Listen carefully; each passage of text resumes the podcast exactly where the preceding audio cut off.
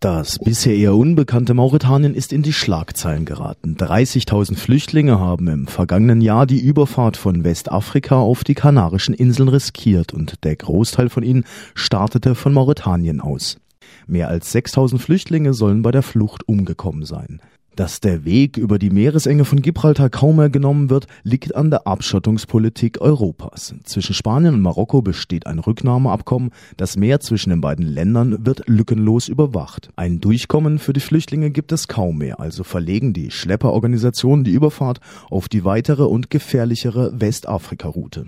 Allein im Januar diesen Jahres sind auf den Kanaren mehr als 400 Migranten angekommen. Eines der Boote, ein Fischkutter, war mit 167 Personen belegt. Die Passagiere stammten zum größten Teil aus Pakistan. Längst hat die EU auch auf die neue Flüchtlingspassage reagiert. Zur Bekämpfung der illegalen Einwanderung arbeitet die EU mit Mauretanien zusammen, etwa mit gemeinsamen Küstenpatrouillen mit der Grenzschutzagentur Frontex. Diese sogenannte Sicherheitspartnerschaft verstößt massiv gegen Menschenrechte und löst keines der Probleme. Das meint der mauretanische Menschenrechtler Amadou Mbo. Er ist Aktivist bei der mauretanischen Menschenrechtsorganisation Arm de Asch und derzeit auf Einladung von Flüchtlingsinitiativen in Deutschland zu Besuch. Auf einer Veranstaltungsreihe mit dem Titel Mauretanien Transitland für Migrantinnen oder Hilfspolizist der EU klärt er über die Situation der Flüchtlinge in Afrika auf. Depuis quelques années, l'Union européenne a développé un programme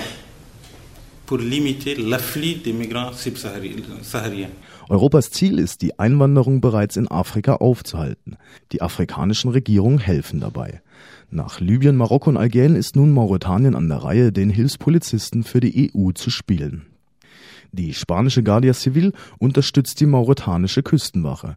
Mit Satelliten, Radar, Helikoptern und Schnellbooten wird das Meer überwacht. Festgenommene Flüchtlinge werden abgeschoben. Schon im März 2006 hat die spanische Regierung mit Zustimmung Mauretaniens zwei Abschiebezentren in Nouadhibou aufgebaut. Diese Gefängnislager sind eigentlich für 400 Menschen ausgelegt. Nach unseren Recherchen wurden dort aber bis zu 1200 Personen zusammengepfercht.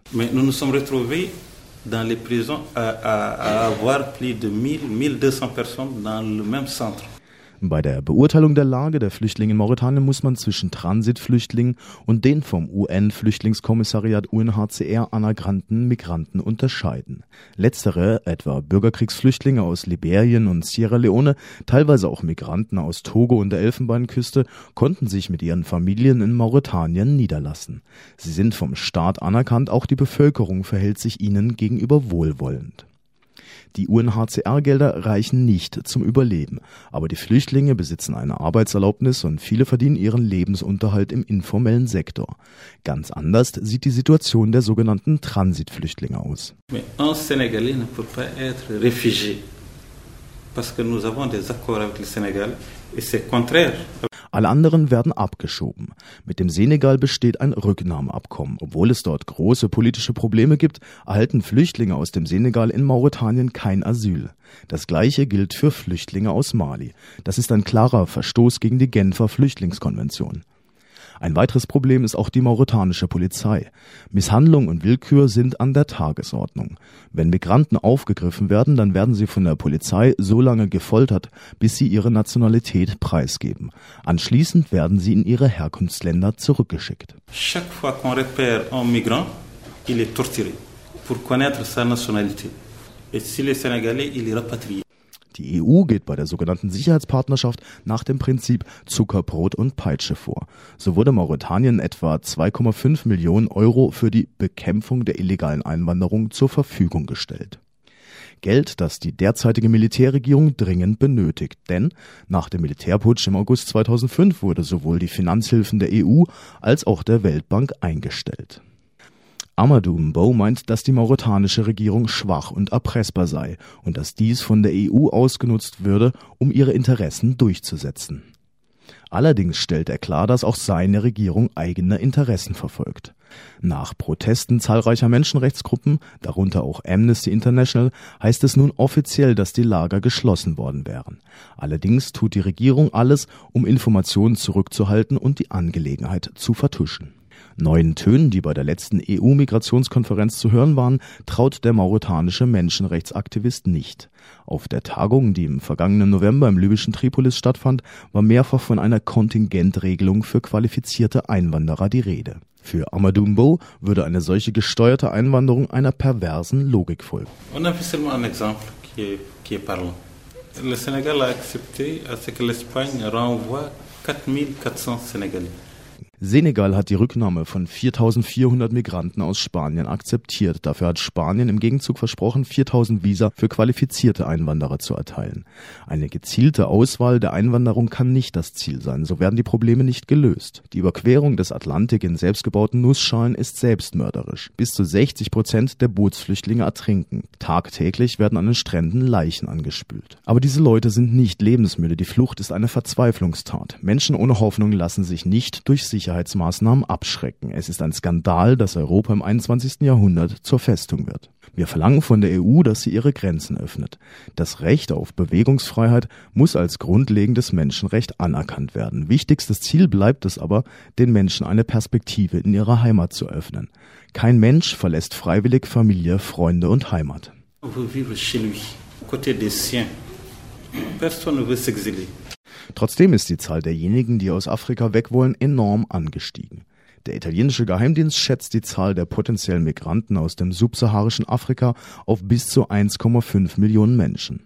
Nach Angaben der italienischen Hilfsorganisation CISP sitzen südlich der Sahara sowie in Algerien und Marokko mehr als 150.000 Flüchtlinge fest und befinden sich in einer verzweifelten Lage. Wie kommt es zu diesem riesigen Flüchtlingsstrom? Eine Ursache, so Amadumbo, sei die politische Instabilität. Seit mehr als 20 Jahren erlebt das Afrika südlich der Sahara eine Reihe von mörderischen Konflikten. Dabei gehe es um interne Machtstreitigkeiten und die Verteilung der Ressourcen. Hinzu kämen viele ethnische Konflikte, die oft von der willkürlichen Grenzziehung durch die ehemaligen Kolonialstaaten herrühren. Die Region Westafrika umfasst 15 Länder, aber nur zwei Staaten dieser Region haben in ihrer Geschichte noch keinen Militärputsch erlebt, Senegal und die Kapverden. In Mauretanien, Nigeria und Sierra Leone gab es gleich mehrere Staatsstreiche. Zu Flucht und Vertreibung führen aber auch massive ökonomische Probleme. Il y a les répercussions de la mondialisation. Afrika ist das erste Opfer der Globalisierung. Die Landwirtschaft, der wichtigste Arbeitgeber in Afrika, ist einem ruinösen internationalen Wettbewerb ausgesetzt. Das zeigt das Beispiel des Baumwollsektors.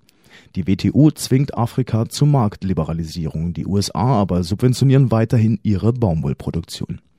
Bei diesem Konkurrenzkampf kann Afrika nicht mithalten. Unsere Landwirtschaft wird zerstört und massive Landflucht in die Städte ist die Folge. Hinzu kommt die Unfähigkeit und Misswirtschaft unserer Machthaber. Sie sind nicht in der Lage, Arbeitsplätze zu schaffen. Die demografische Entwicklung macht diese Situation noch heikler. Afrika ist ein extrem junger Kontinent. Die Jungen stellen den größten Bevölkerungsanteil dar. Sie finden keinerlei Arbeit, also suchen sie ihr Glück im Ausland. Le.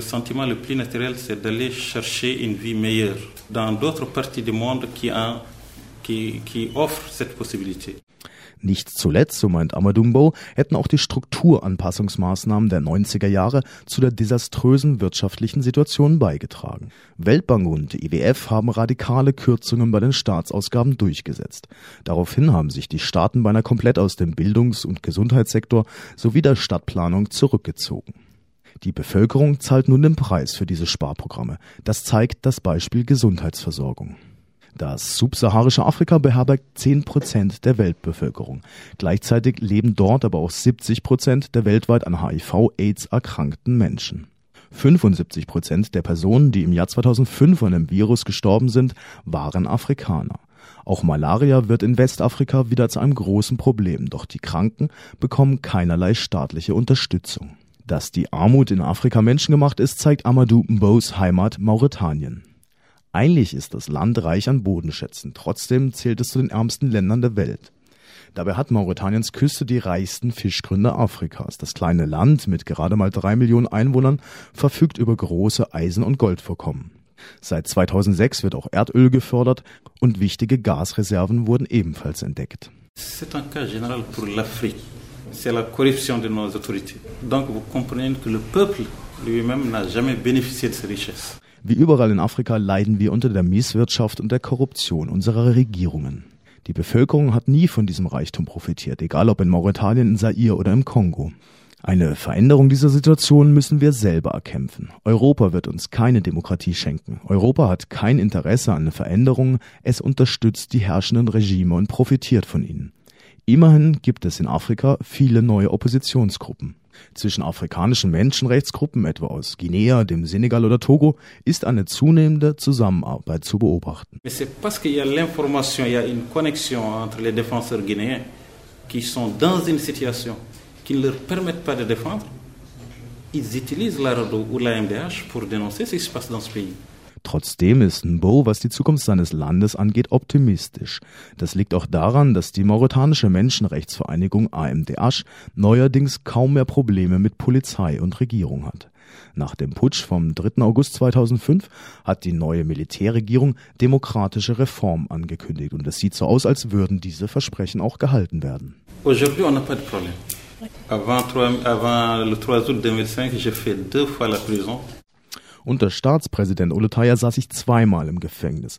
Jetzt können wir als Menschenrechtsgruppe unbehelligt arbeiten. Die heutige Militärregierung hat die Menschenrechtsverletzungen des alten Regimes verurteilt. Seit der Unabhängigkeit 1960 hat Mauretanien vier Staatsstreiche erlebt, aber seit dem letzten Putsch kann man tatsächlich vom Beginn einer demokratischen Periode sprechen. Parteien, Gewerkschaften und Vereinigungen waren zwar schon vorher erlaubt, bei den Wahlen hat aber immer nur die Staatspartei gewonnen. Ende vergangenen Jahres gab es nun die ersten freien Parlamentswahlen. Das Oppositionsbündnis erreichte zwar nicht die absolute Mehrheit, aber immerhin erhielt es 40 Prozent der Stimmen und wurde zur stärksten Kraft im Parlament. Ende Januar finden die Senatswahlen statt. Am 11. März wird nun ein neuer Präsident gewählt. Und das Militär hat keine eigenen Kandidaten aufgestellt. Alle Kandidaten sind unabhängig. Les militaires ne sont pas candidats. Donc nous avons des candidats indépendants en dehors des militaires. Amadou Mbo ist zuversichtlich, dass der neue Reformkurs weiter eingehalten wird. Nach jahrzehntelangem Leid würde sich das Land endlich bewegen, so meint er. Endlich gäbe es jetzt Meinungs- und Pressefreiheit, auch ein neuer Dialog zwischen der schwarzen und der weißen arabischstämmigen Bevölkerungsgruppe käme langsam in Gang. Noch 1990 wurden von der Regierung 180.000 oppositionelle Mauretanier, allesamt Angehörige der schwarzen Bevölkerungsgruppe, nach Senegal und Mali deportiert. Mehr als 1600 schwarze Militärs wurden festgenommen. 503 Soldaten wurden hingerichtet. Jetzt beginnt man über diese Verbrechen und das Verhältnis zwischen der schwarzen und weißen Bevölkerung frei zu reden.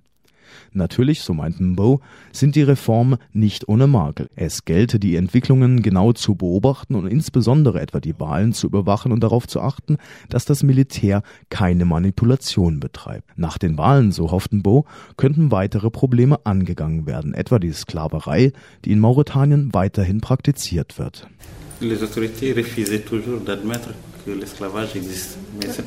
Offiziell wurde die Sklaverei abgeschafft, aber sie existiert weiterhin überall. Die Regierung hat ein Gesetz zur Ächtung der Sklaverei erlassen. Aber wie sollen Sklaven befreit werden, wenn es keine konkreten Maßnahmen gibt? Wir fordern, dass Sklaverei mit Gefängnisstrafen geahndet wird.